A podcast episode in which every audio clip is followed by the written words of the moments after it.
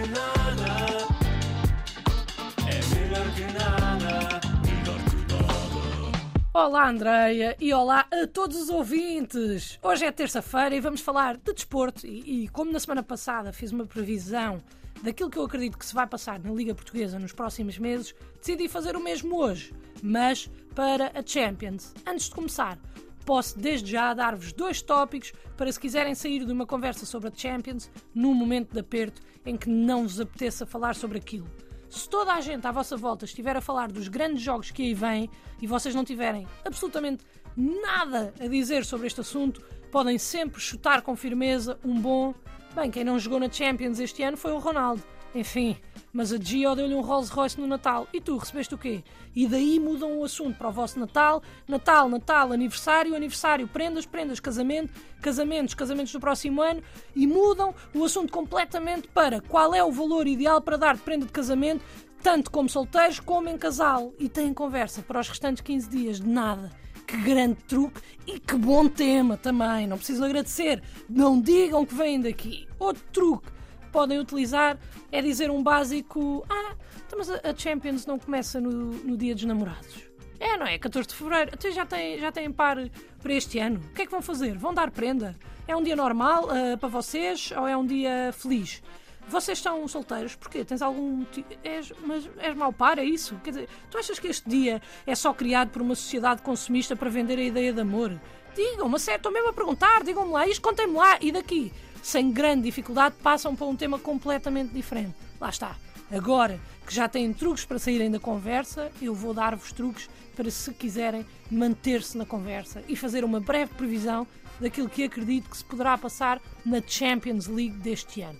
Eu uh, tenho aqui cinco previsões simples que eu gostava que se realizassem só mesmo para eu poder dizer que acertei tudo, apesar das probabilidades disso acontecerem serem mesmo mínimas na medida em que, ao contrário das previsões que eu fiz na semana anterior, em que usei búzios e planetas, aqui baseei-me nada mais, nada menos no que a minha intuição. E como todos sabemos, a intuição nem sempre está certa. E posso comprovar isso através desta nota bibliográfica que tirei do site www.mundodasmensagens.com barra frases traço intuicão barra e que diz não devemos confiar todas as vezes na nossa intuição. Muitas vezes ela é apenas um capricho do coração, fingindo ter algum vínculo com a razão. Agora, Tal como na intuição, também nem sempre podemos confiar neste site, não é? Porque a frase imediatamente a seguir era: jamais duvide da sua intuição. Ela é a percepção imediata do nosso instinto, sem interferência da argumentação. E aqui eu fiquei confusa. É, então, confio, não confio, pronto, não sei, mas então decidi seguir, não é confiar, é seguir a minha intuição e avançar com os meus palpites para a Champions League 2022-2023. A Champions, conforme já vos disse, regressa no dia 14 de fevereiro com os jogos Paris Saint-Germain-Bayern e Milan-Tottenham. Do primeiro duelo, sinto que quem vai sair vitorioso é o Paris Saint-Germain, por ter realmente uma das melhores equipas do mundo e, apesar dos jogadores estarem cansados do Mundial, também estão motivados para mostrarem que conseguem ser realmente os melhores em todas as competições. Vamos ter Neymar, Messi e Mbappé juntos e eu acho que isso vai dar vantagem ao clube parisiense, mas não seja pelos penteados também. Do jogo Milan-Tottenham, prevejo que o Tottenham avance na competição eh, porque tem não só o equipamento mais giro, como os jogadores mais giros e fofos, como o Son, que era aquele de, da Taça do Mundo que estava com uma máscara da Coreia. Bem, nossa, provavelmente não se lembram. Mas se isto não é motivo suficiente para avançar numa competição, então digam-me o que é que é, porque eu não consigo ver um melhor do que este. Prevejo ainda uma vitória do Benfica sobre o Clube Rouge, tanto em casa como fora, fazendo com que o clube português passe à próxima fase. Dortmund-Chelsea. Se eu tivesse que apostar, diria que passa ao Dortmund. Se eu tivesse que escolher, escolhi ao Chelsea. Portanto, vou dizer Chelsea, só por serem azuis e eu gostar deles porque o Mourinho os treinou. E reparem o quão fidedignas são estas previsões. De resto, Liverpool-Real Madrid ganha o Liverpool, porque tem vários jogadores portugueses, e no Frankfurt contra o Napoli ganha o Napoli, porque são italianos e eu adoro massa. Aí está ele, é isso mesmo! Leipzig-Manchester City passa ao Manchester City, porque tem o Bernardo Silva, e quem tem o Bernardo Silva tem tudo.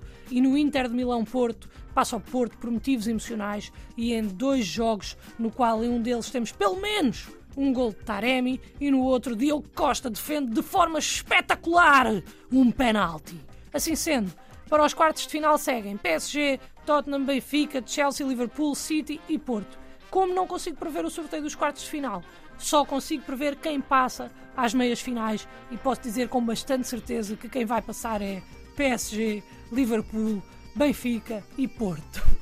Os jogos das meias finais do PSG vão ter mais de 5 golos, os de Liverpool vão ter duas expulsões, os do Porto 3 golos de Taremi e os do Benfica pelo menos quatro capas do jornal Record e da Bola a falar de como o António Silva é o menino prodígio do Seixal. Afinal, vão chegar PSG e Benfica, que se voltam a encontrar no dia 10 de junho de 2023 em Istambul, num jogo intenso e que eu não irei ver porque tenho um casamento de um amigo e não faço a mínima ideia quanto é que devo dar de prenda. Aliás, estou a brincar, vou ver, claro que vou.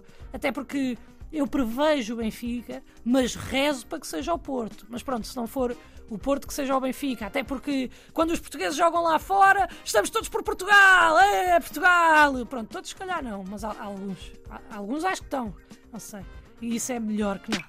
Melhor que nada. É